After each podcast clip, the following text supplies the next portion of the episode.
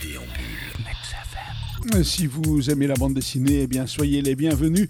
C'est tous les jours à 7h et à midi qu'on vous en parle avec aujourd'hui Empire Falls Building, un album atypique signé Jean-Christophe Devenet et Thomas Redolfi pour la collection Noctambule des éditions Soleil. Nous y suivons la mission d'un jeune architecte, Edgar Weitzman, qui vient de remporter un prix. Le propriétaire d'un important hôtel new-yorkais, M. Vasilian, lui demande de poursuivre la conception de son immeuble.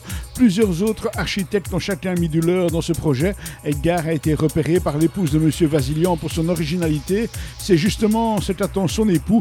Il veut être surpris, mais pas n'importe comment. Edgar est alors installé dans une chambre exiguë et dotée d'une fenêtre aveugle, des, des, conditions de travail spartiates auxquelles ses prédécesseurs se seraient parfaitement accommodés. Il se passe deux semaines avant qu'Edgar ne puisse rencontrer son client. Vasilian se montre très exigeant. Il pousse Edgar hors de sa zone de confort et le force en réalité à percevoir les choses au plus profond de lui. De la sensibilité, manque pas. Il va même s'éprendre de la fragile Madame Vasilian. Cette bande dessinée est une merveille graphique et narrative. Elle nous interpelle sur les apparences et sur notre faculté à voir le fond des choses et surtout à les affronter, car il y a un prix à payer, une leçon à tirer. Ça s'appelle Empire Falls Building. C'est par Devenet et Redolfi. C'est aux éditions Soleil. C'est dans la collection Noctambule.